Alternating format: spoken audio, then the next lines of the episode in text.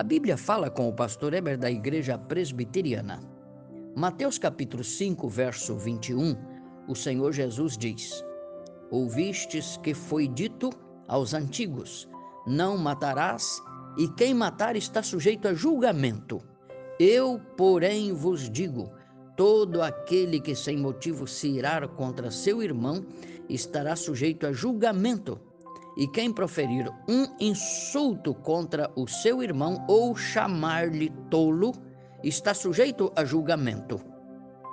Se, pois, trouxeres no altar a tua oferta e lembrar que o teu irmão tem alguma coisa contra ti, deixa ali a tua oferta e vai primeiro reconciliar com o teu irmão, e depois oferece a tua oferta. Nós dizemos com certeza que a lei de Moisés foi abolida para justificação e para a salvação, sem dúvida.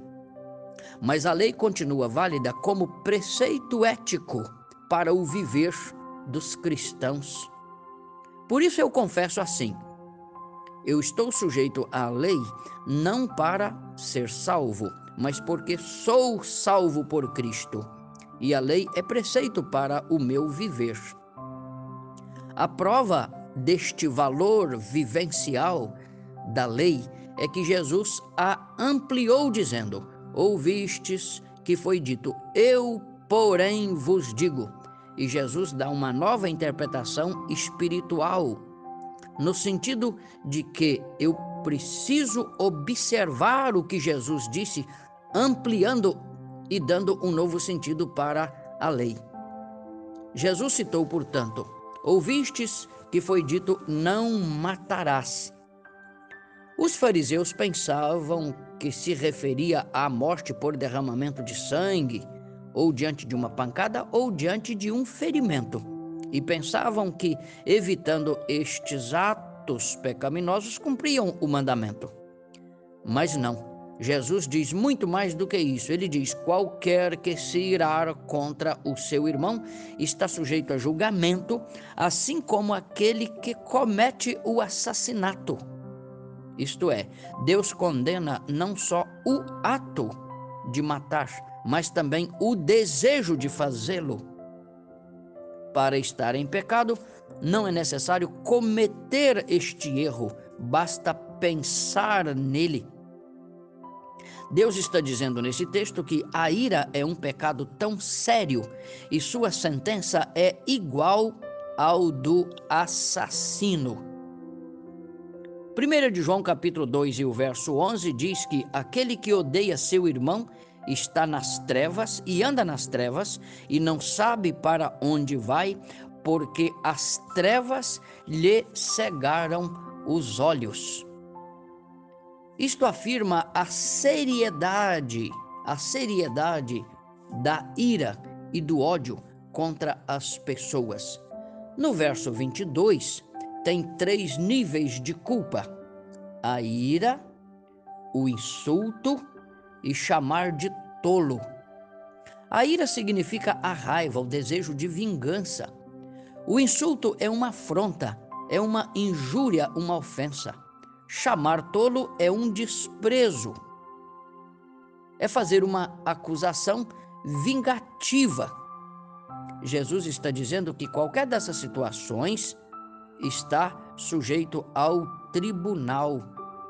O tribunal naquela época era constituído de 71 homens que faziam o julgamento dos casos de morte, de furto, de violência, mas não julgava os casos de ira. Me parece então que Jesus está falando do tribunal de Deus. Jesus está dizendo que está sujeito ao tribunal de Deus por causa da gravidade do erro de guardar a ira e o ódio no coração. Esta gravidade está de acordo com o que escreveu João na primeira carta, capítulo 3 e o verso 15. Aquele que odeia seu irmão é assassino. Significa que o ódio, a ira, o furor é algo gravíssimo no coração do homem. É grave aquele que odeia, não está qualificado nem para viver e nem para adorar com o povo de Deus. Por isso, Jesus disse que quando você vier para a igreja e for oferecer a tua oferta, mas neste momento exato lembrar que o teu irmão tem algo contra ti, deve deixar ali a tua oferta, ir primeiro reconciliar com o teu irmão e depois voltar para entregar a tua oferta. Por quê? Porque o ódio é um crime que merece castigo. Por isso, quem o guarda não está apto para o culto e nem para a adoração. Mas eu quero considerar aqui que Jesus fala assim: qualquer que sem motivo se irar. Jesus está dizendo que tem a ira, que eu tenho motivo justo para aceitá-la, para vivenciá-la, mas tem aquela sem motivo. Por exemplo, quando alguém me acusa falsamente, me maltrata falsamente, quando alguém assaltou a minha casa, isso é motivo justo para eu ficar com raiva. Mas, por exemplo, se marcou um horário comigo e chegou atrasado meia hora, se tratou de me pagar ontem, mas só pagou hoje, se quebrou o copo ou o prato, ou se a comida ficou sem tempero, não há razão para ficar irado por esses aspectos. O que sei é que a ira que merece castigo nesse texto é a ira sem motivo. Mas e quando tiver motivo para ficar irado? O que, que Deus diz ao meu coração? Irai-vos e não pequeis. Efésios 4 e o verso 26. Isto é, quando eu ficar irado com aquela ira justa, eu tive motivo real para ficar irado, eu tenho que ser prudente e não transformar esta ira em pecado. O melhor mesmo é orar e pedir a ajuda de Deus para que me dê calma, controle emocional, porque a ira pode levar a pecados terríveis. Por isso Jesus disse: Vai e reconcilia primeiro com o teu irmão, para que depois você venha para o culto, para que depois você venha entregar a tua oferta. Jesus está dizendo que o culto não tem valor quando temos atitudes erradas com o próximo. Ou seja, se você ama a Deus, não pode guardar ódio contra as pessoas em teu coração. João escreveu assim, 1 de João 4 e o verso 20: Se alguém disser, Eu amo a Deus, mas odeia o seu irmão, este é mentiroso. Porque como pode amar a Deus a quem não vê, se não ama ao seu irmão a quem vê? Por isto, os salvos da igreja primitiva tinham o costume de iniciar os cultos com este preceito: corrigir as discórdias primeiro. Porque não adianta cultuar a Deus e estar em desacordo com os irmãos. Se o coração está cheio de ódio, não está bom e nem preparado para adorar.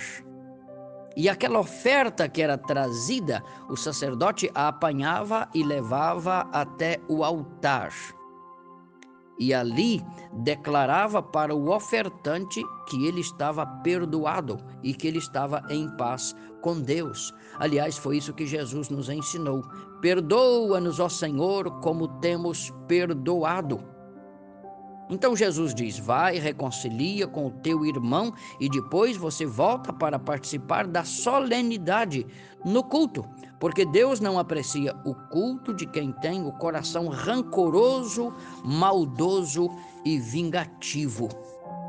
É este o ensino precioso de Jesus nesse texto de Sua palavra. Eu quero concluir e te dizer o seguinte: o ódio, a ira, o rancor tem efeito idêntico ao efeito da morte. Segundo, reconciliar é mais importante do que ofertar, isto é, a paz, a harmonia e a boa vivência vale mais do que ofertar.